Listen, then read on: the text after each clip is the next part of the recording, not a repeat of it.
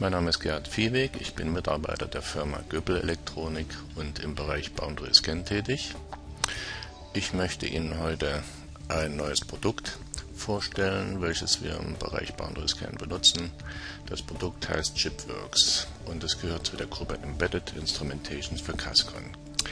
Wir werden den technischen Hintergrund besprechen, auch etwas über das Arbeitsprinzip sagen, dann die Bedingungen für den Einsatz diskutieren, Anwendungen und natürlich ein paar Ergebnisse aus der Praxis besprechen.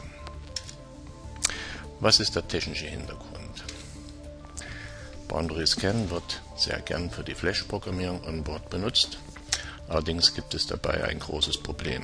Das Problem Nummer eins ist die Ausführungszeit. Warum ist das so?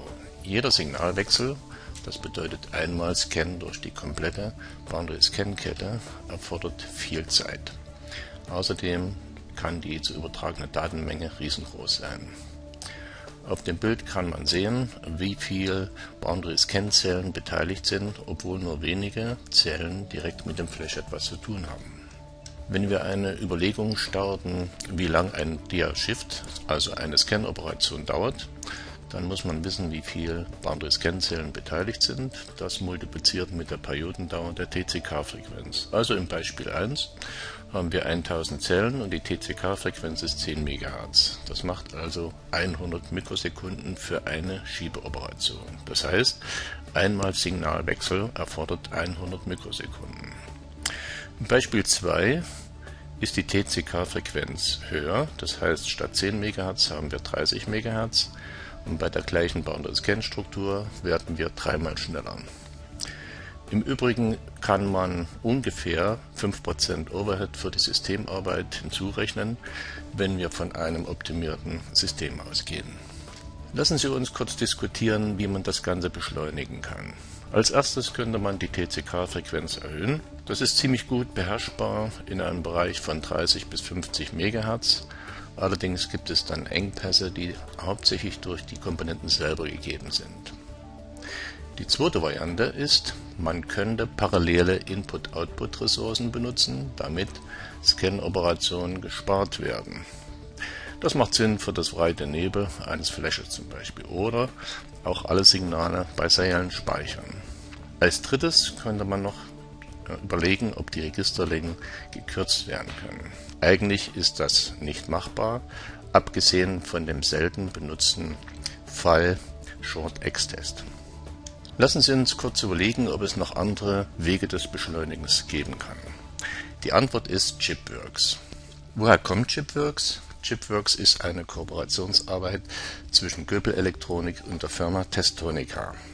Was passiert eigentlich bei Chipworks? Bevor die Flash-Programmierung durchgeführt wird, wird in ein FPGA eine IP geladen mit dem Sinn, den Test zu beschleunigen.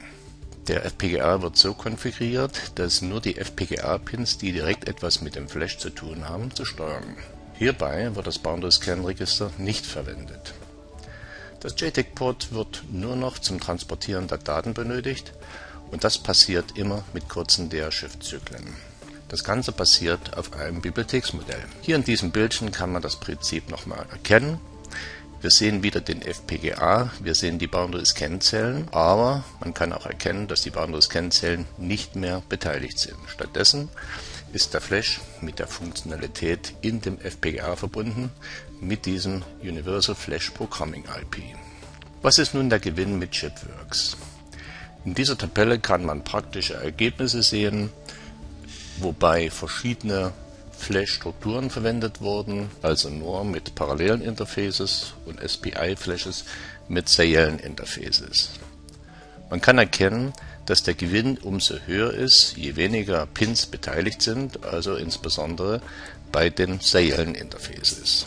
Außerdem kann man hier an der Tabelle auch erkennen, wie groß ist die Datenmenge, die jeweils übertragen wurde, damit man das besser vergleichen kann.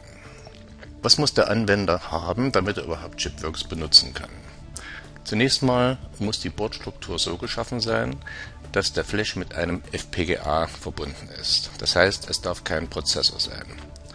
Selbstredend ist, dass der FPGA Teil der Scankette ist. Als zweites muss eine Lizenz vorliegen, damit der Flash programmiert werden kann.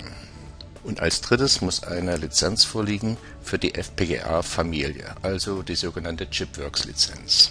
Hier auf diesem Bildchen kann man sehen, dass der FPGA mit einem NOR-Flash verbunden ist, also sind hier die Bedingungen gegeben für die Anwendung von Chipworks. Bei der Bedienung ist identische Arbeitsweise wie bei der Flash-Programmierung, bei der Standard-Flash-Programmierung, mit der Besonderheit, dass wir noch ein Häkchen setzen müssen im Bibliotheksmodell und die Familie auswählen müssen. Hier in diesem Fall Spartan 3a. Bei dem Generierprozess muss ein weiteres Häkchen gesetzt werden, Use Accelerator oder nicht natürlich. Was sind die unterstützenden FPGAs?